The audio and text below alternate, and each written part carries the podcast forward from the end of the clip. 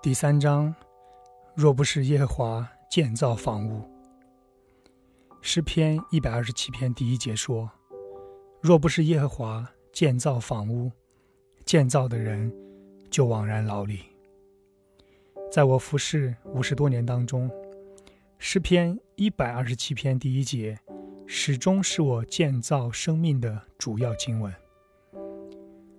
在我做任何事情之前。我都要确定耶和华是居住其中的。注意，在这节经文里面，他们的确把房子建造起来了。房子建起来了，不错，但是他们却是徒劳一场空，因为主没有居住在里面。很多时候，我们的服饰。所做的事是好的，但是它却根本不是主的计划，只是人的计划而已。诗篇一百二十七篇第一节，不是仅仅指的建造房屋。当然，在自然领域里面，无论你做什么，要是主不在其中，他必定失败。但是圣经在这里也是谈到属灵的事情。无论你要为主做什么，先问问自己：这是神的计划吗？记住，若不是耶和华建造房屋，建造的人就枉然劳力。你可以建造起整栋高楼大厦，但是却没有一点是来自神的计划。这节经文指出，因为不是神的计划，人们徒然劳力。所以，无论你做什么，一定要有神在其中。在你开始建造之前，先去发现主的计划吧。人们容易偏离神的计划，传道人们尤其会因为一些似乎是对的、好的以及合情合理的事而大受影响，从而偏离了神给他们的计划。但是如果神没有告诉他们做那些事情，那就不是神给他们的计划。那么他们最终以追求错误的计划而收场。这样，他们就丧失了神的丰盛的祝福。比如，在一九七九年十月一日，按照主指引的方向，我们开始在瑞玛校园中。设立医治学校，这么多年下来，人们来到这里得到医治，我们有很多奇妙的见证。在这些医治课程上面，我们有一个传统，就是开始总是先有人领着我们唱歌。很多时候，我们花四十五分钟单单唱歌和敬拜主。有一天，当我去医治学校的时候，主对我讲话了。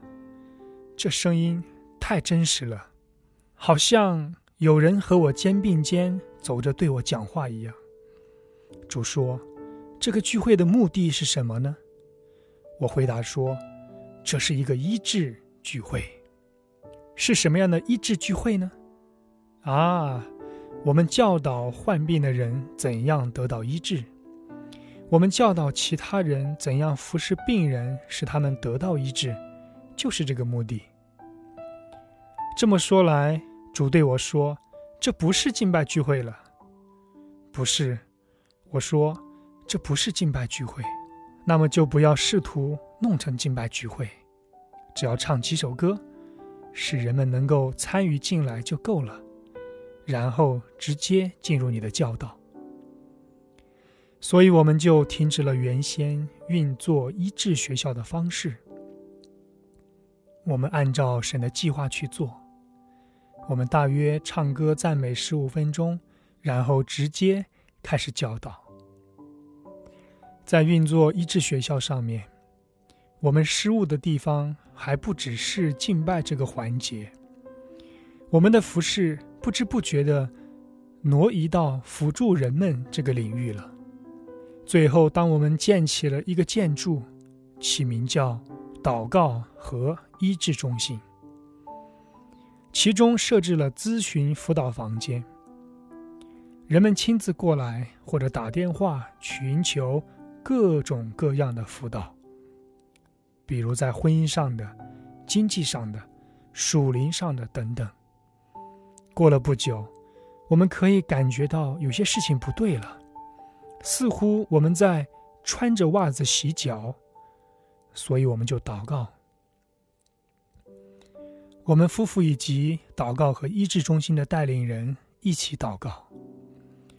我们请那些固定的在瑞玛聚会祷告的人一起为此事祷告。在这个祷告聚会期间，一天晚上。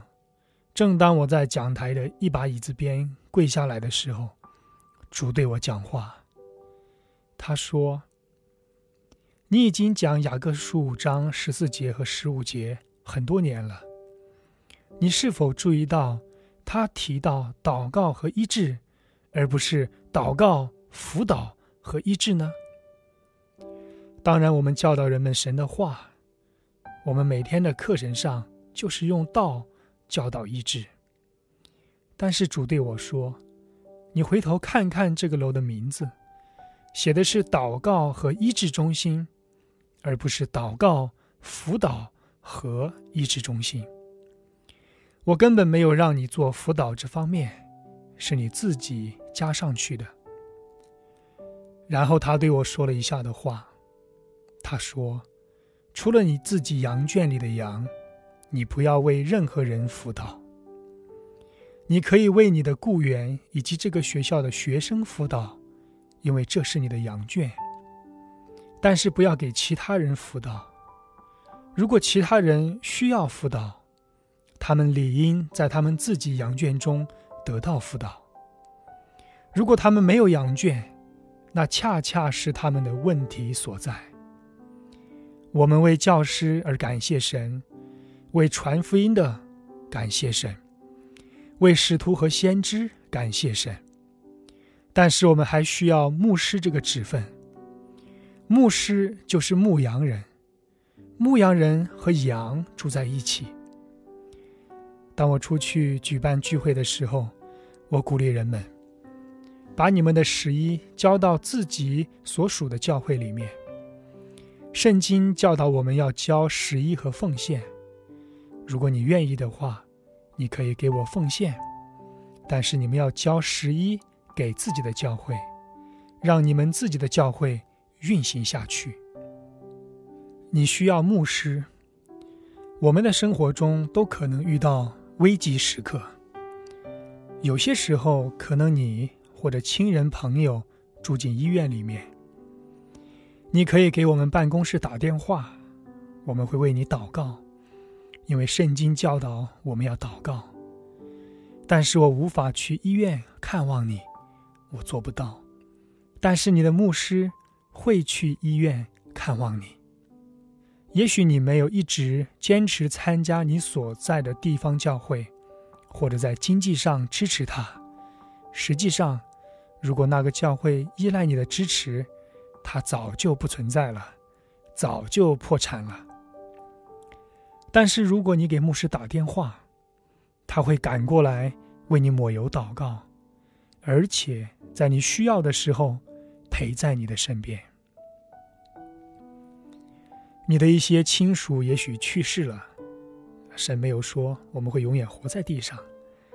你也许需要有人陪着你，你不要给我打电话，因为我去不了。或者你的家人。需要到教堂举行婚礼，你也别给我打电话，也别给任何一个电视或者电台传道人打电话，因为我们无法到场为他们主持婚礼。当地教会牧师会处理这些事情的，这是神为地方教会设立的计划。但是关于我们的祷告和医治中心。神另有一个计划，而我们需要跟随神的计划，所以在这个事情上面，我们必须符合神的旨意。我们取消了我们羊圈以外的辅导。另外一个领域，我曾经偏离了神的计划，是关于我们每年一次的帐篷大会的形式。很多年前，我开始在陶萨市的谢里丹神召会基督教中心举办聚会，整个屋子可容纳人数不超过八百个人。我们通常会有四百人固定参加聚会，到了晚上。他们自己教会的人就会涌来，挤满了屋子。我曾经在这个教会开过特会，就是说我借用他们的建筑来举办我自己的聚会。一天晚上聚会的时候，我让自己吃了一惊。当我从我的灵里说出一些话的时候，我总会让我吃惊。我说：“这个夏天。”我们将要举办信心研讨会，而且要举办室内帐篷大会。神说我们要开创一个。说完之后，我就环顾四周，说：“谁在说话？”我竟然发现这些话是从我嘴里说出来的。我是受感讲话，这是我从未在脑子里想过的事情。这话直接从我的灵里。冒了出来。有时我被圣灵感动，说一些话，我妻子或者其他人告诉我说了什么，我会说我没有说过，我比你们更清楚。你的确说过。他们坚持我说过。我回去一听聚会录音带，呵呵，千真万确，我真的说过了。这里我要说的重点是。主告诉我们他对帐篷大会的计划和目的，所以我们开始着手举办信心研讨会以及室内帐篷大会。三年前，主又向我讲到帐篷大会的事情，因为我们不知不觉的从他的计划和目的上飘到另处去了。当时大约早晨三点钟，我正在祷告。主对我说：“当我告诉你要开始信息研讨会和室内帐篷大会的时候，我清清楚楚地告诉你，上午的聚会是一场信心的教导，下午的聚会是交给圣灵来带领，晚上的聚会是帐篷大会，这是神的计划。但是后来，因为这样或者是那样的原因，我们不加思考的。”就替换成自己的计划，我们变成让不同的教师来教导，任由他们选择要讲的主题。年轻人不明白帐篷大会，一些老一辈五旬节派的人才会明白。实际上，名字就是由老前辈们传下来的。他们从四处聚集来，在空地上搭起帐篷。他们赶着四轮马车，车里带着人吃的食物和马吃的草料。他们在地上搭起帐篷，直到整个聚会结束。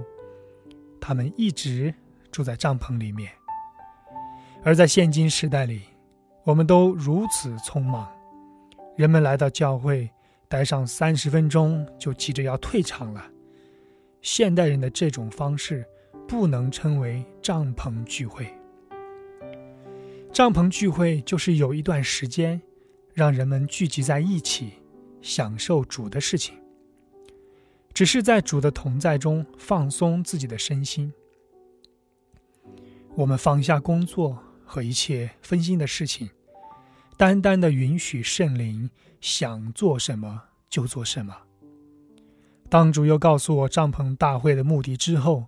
我们立即执行了他的计划，我们重新找回了他的计划，不是我们的计划，也不是任何其他人的计划。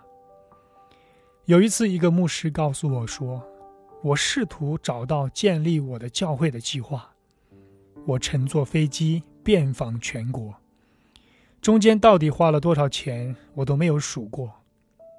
我听说那里有个牧师很成功，我就飞到那里。”学习他怎么做，回来后在我的教会里实行他的方法。我非但没有增加人数，反而减少了。另一个牧师用某个计划使信徒增长了三倍，我用了那个计划，信徒反而流失了两成。后来，我又横穿美国到一个教会观摩了一个星期，还做了笔记。回来后使用那个计划，我失去了更多的人。当他跟我谈这番话时，他的教会人数只剩下起初的三分之一了。他问我说：“我该怎么做呢？”他想让我为他提供一个计划。我说：“我不知道神为你定的计划，你自己求问主，把它找出来吧。”他说：“我没有时间，我忙着牧羊教会了。”亲爱的朋友。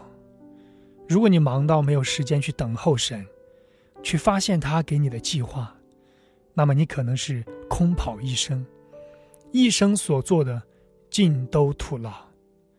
然后，当你最后在永恒中站在主面前交账的时候，你对他说什么呢？你按照你自己的主意和计划建造了一切，他都不问，他想知道。在他为你一生制定的计划上面，你都做了什么？成功的秘诀。几年前，我参加一个经验交流会，会议邀请了全国范围不同宗派和教会的传道人参加。在会议上面，一些传道人问我说：“甘坚信弟兄啊，你成功的秘诀是什么呢？”其中一个人说：“我刚认识你的时候，当时几乎没有人知道你啊。那时候，你一般在小教会服侍，偶尔在大教会讲道。但是后来，你忽然闻名全国了。不出几年，你又成了国际人物了。你是怎么做到的呢？你成功的秘诀是什么呀？”我回答说。我所知道的唯一成功秘诀就是按照神的话去行，祷告，并且听圣灵的引导。我只是听圣灵让我做什么，我就去做。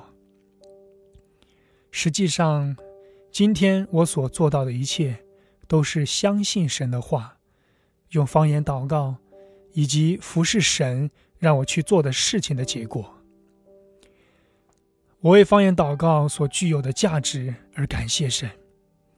有时候我翻自己的方言，实际上我翻方言就是从翻自己的方言开始的。告诉你吧，用方言祷告是非常有用的工具，甚至它向我显明我的婚姻和孩子的事情。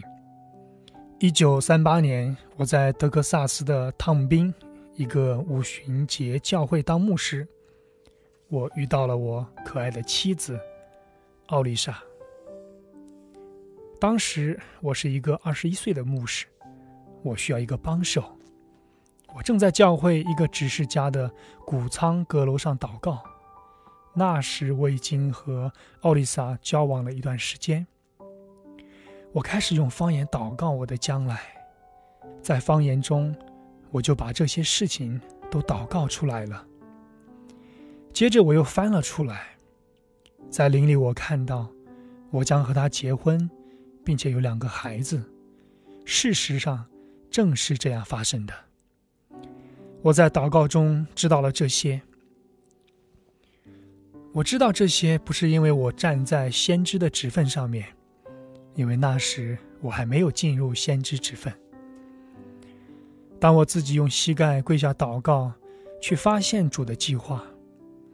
因为他会赞同和祝福他的计划，他的计划管用的多，就像钟表那样走得精确。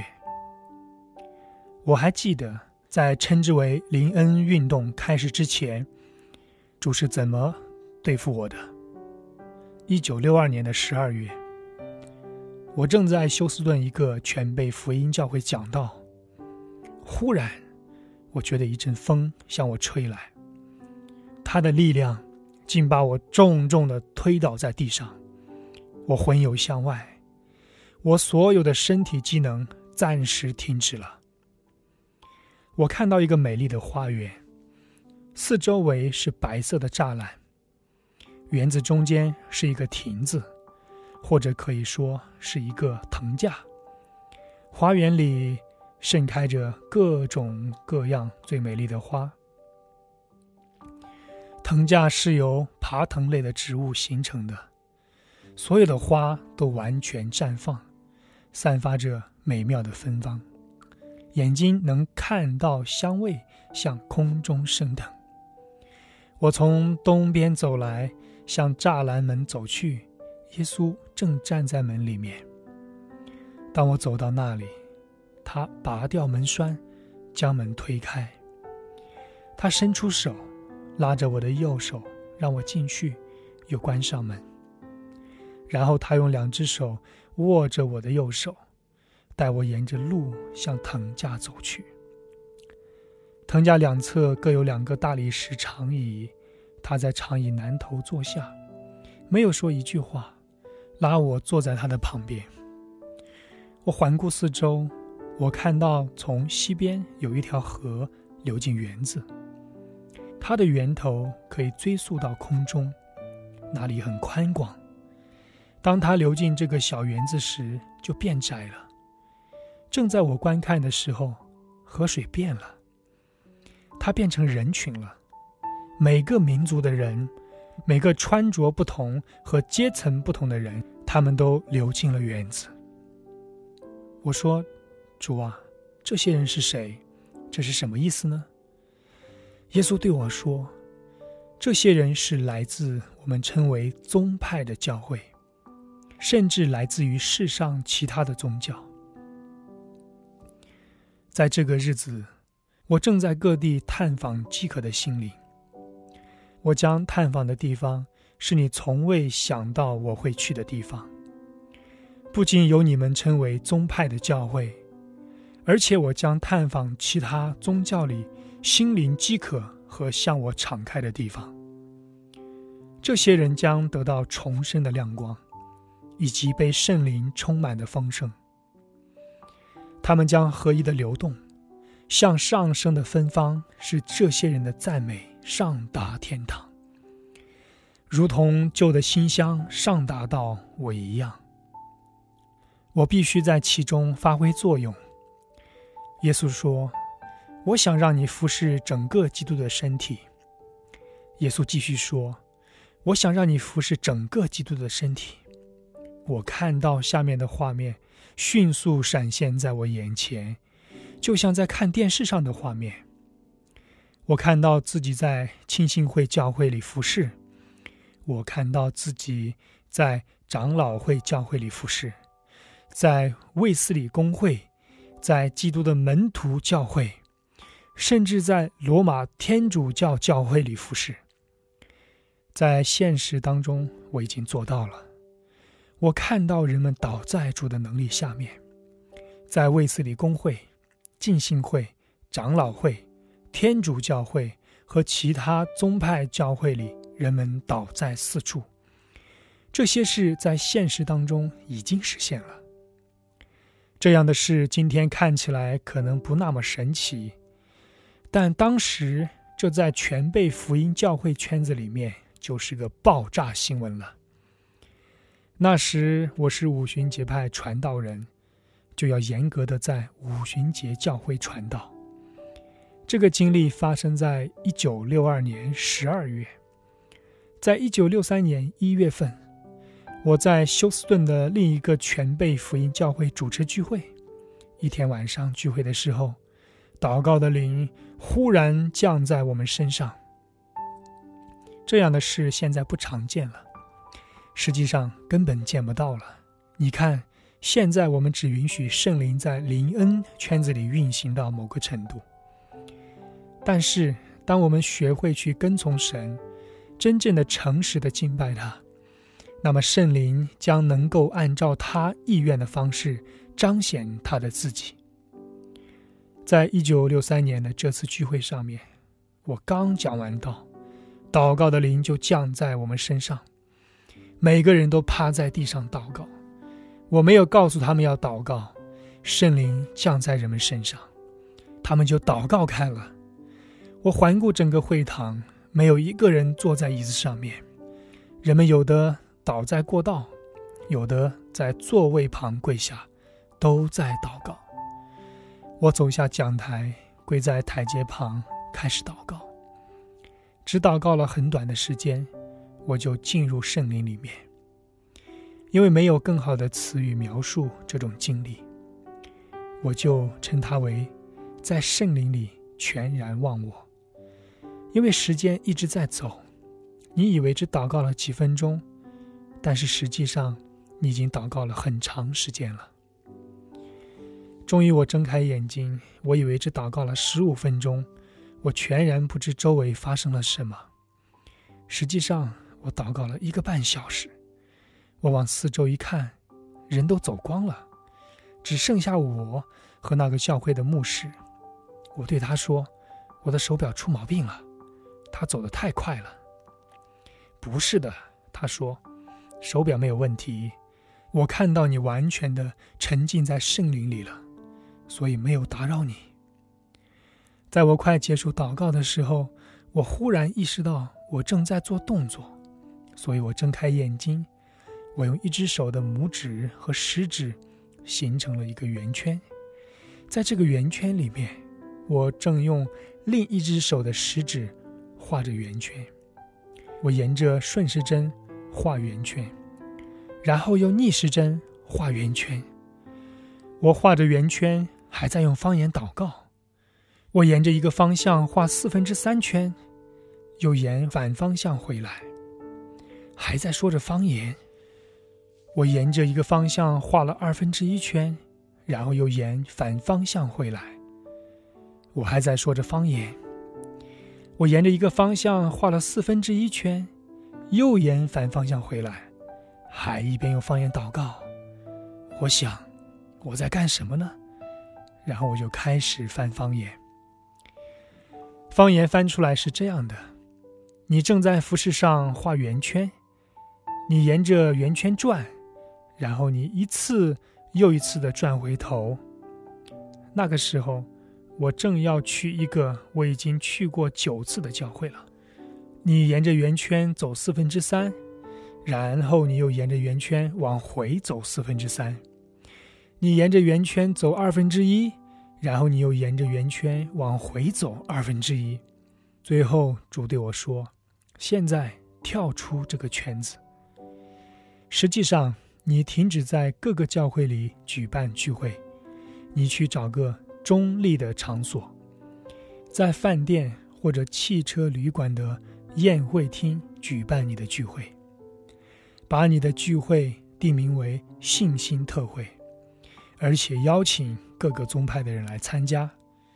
耶稣接着说：“另画一个圆圈，第一个圆圈代表着你要去中立场所。”举办聚会。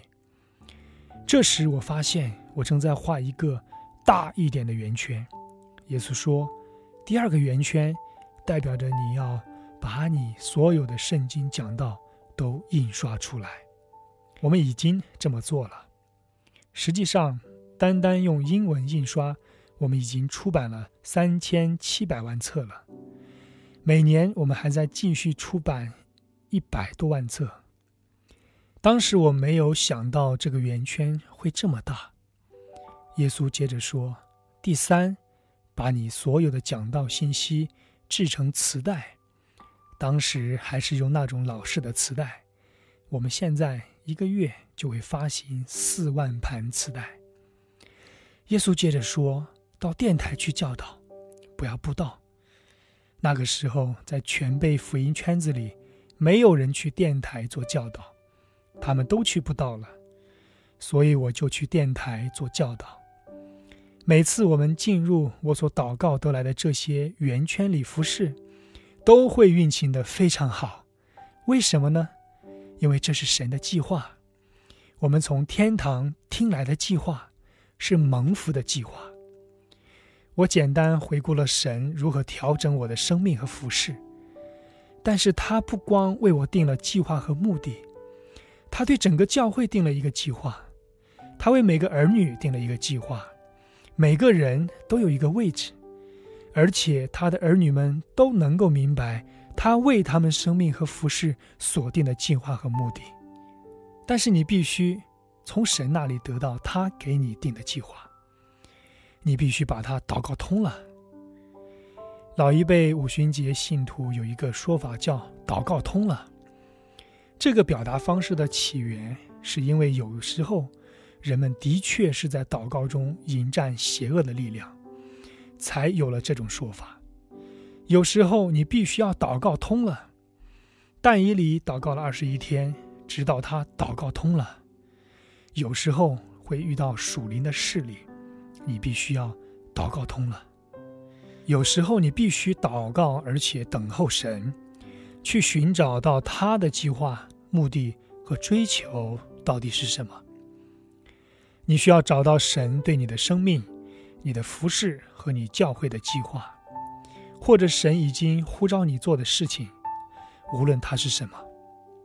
在祷告等候神的过程中，我所做的只是简单的服从他告诉我的事情，除了紧跑别被神落下，我什么都不做。有一次，一个传道人朋友和他妻子过来看望我们夫妇，我们开车带他们转转，参观瑞玛和所有的设施。他们说：“你们肯定背着很重的担子。”我说：“没有，我没有背任何重担。”没有，你搞错了，我一丁点儿担子都没有。建一个培训中心不是我的主意，不是我的计划，甚至从最开始。我根本就不想做。你看，我已经把一切的忧虑都卸给神了，我把这一切都交给主了。这些世上都有他的计划。在建造的开始，我告诉主，我们在经济上需要多少钱。主是我们的朋友，他是我们的父亲，他顾念我们。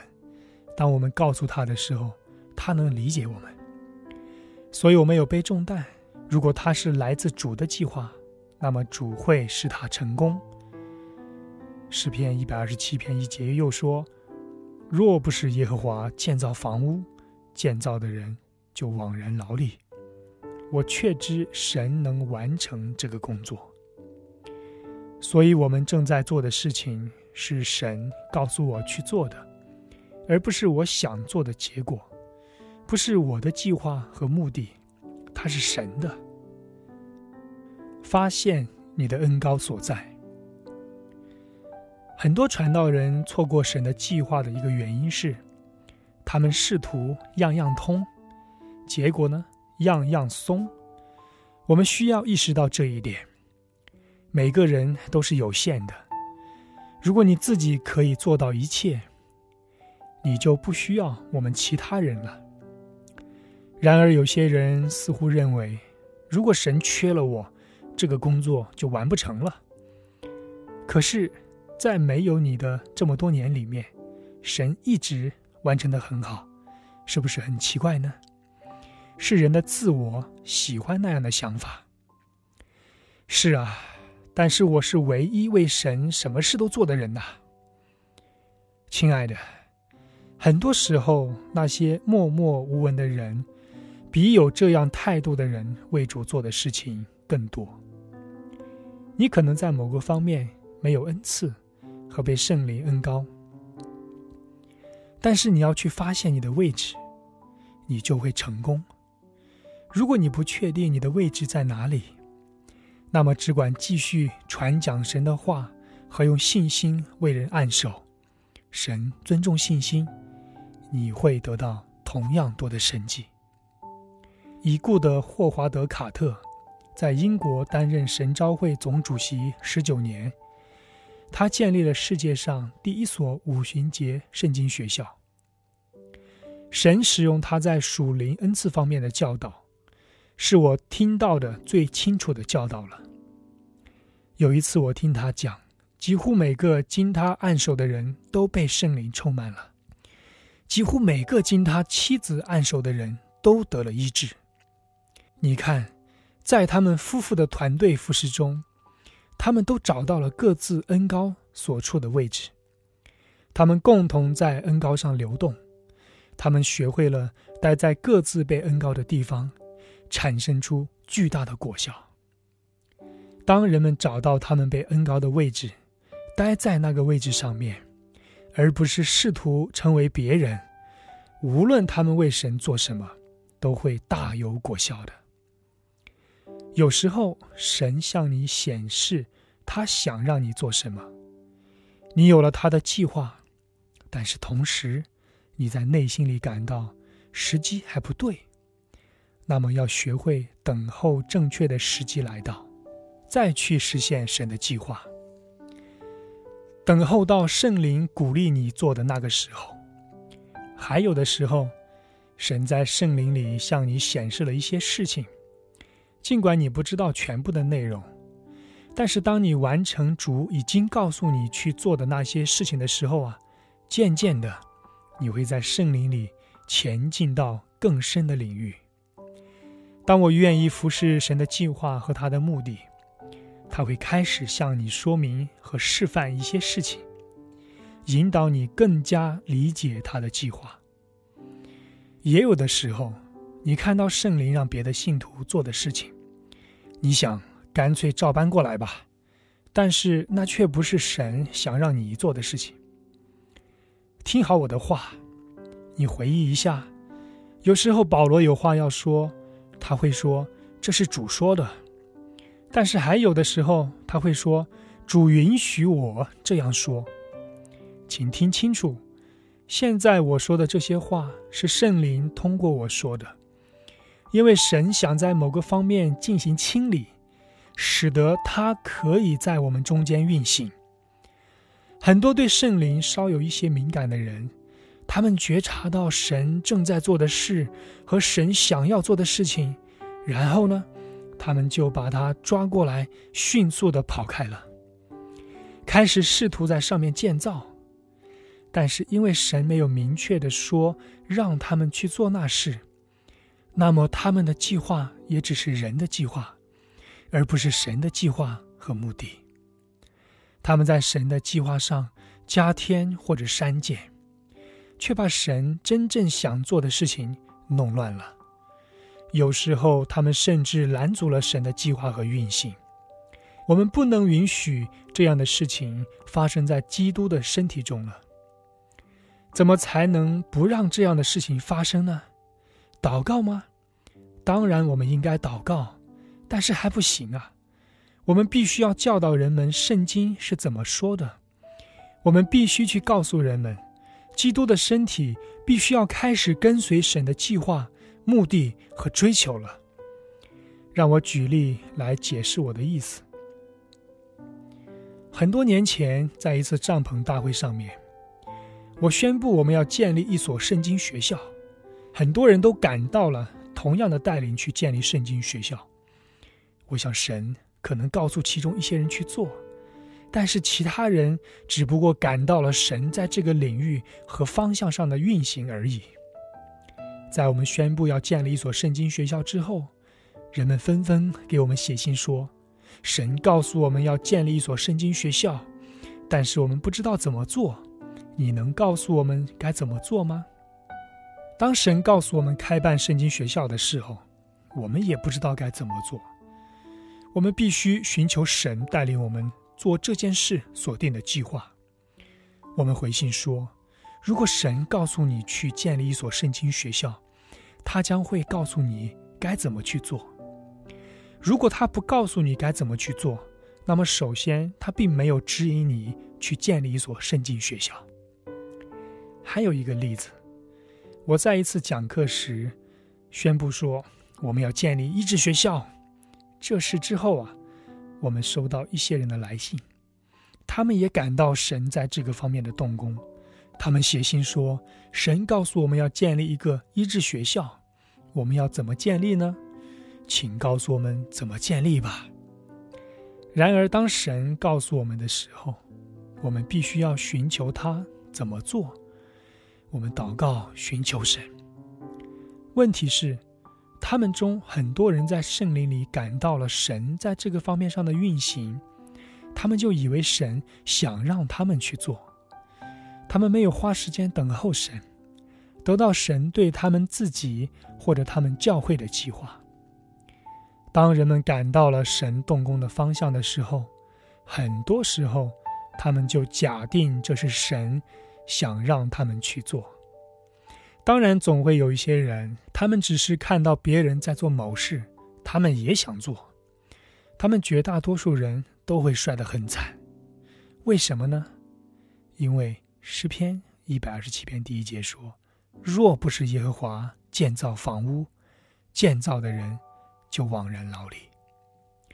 一旦我们得到了神的计划，而且开始跟从他的计划了，至关重要的时候，我们要学会在他里面安息。问题是，很多时候，神的确告诉基督徒去做某事，但是接着，他们试图靠着自己去建造，他们试图自己完成神的计划。靠他们自己的力量去成就，他们认为他们必须去完成它。其中一些人在重担下劳苦，直到过劳过压而死；有的突发心脏病，年纪轻轻就去世了。然而，你会听到有人会说：“看看看，这证明了医治不是属于每个人的，因为这么好的人为主做工，但是他正在做神的旨意的时候却死掉了。”不不不不，在这种情况下，如果你不信靠神去建造，而是自己担当起所有的劳力，那么你可能会把自己累死。要寻求神，让他去实现他的计划。当神告诉你去建造时，你去建造时需要安息，荣耀归给神。我正在他里面安息。圣经在希伯来书四章三节说：“但我们已经相信的人，得以进入那安息。”阿妹。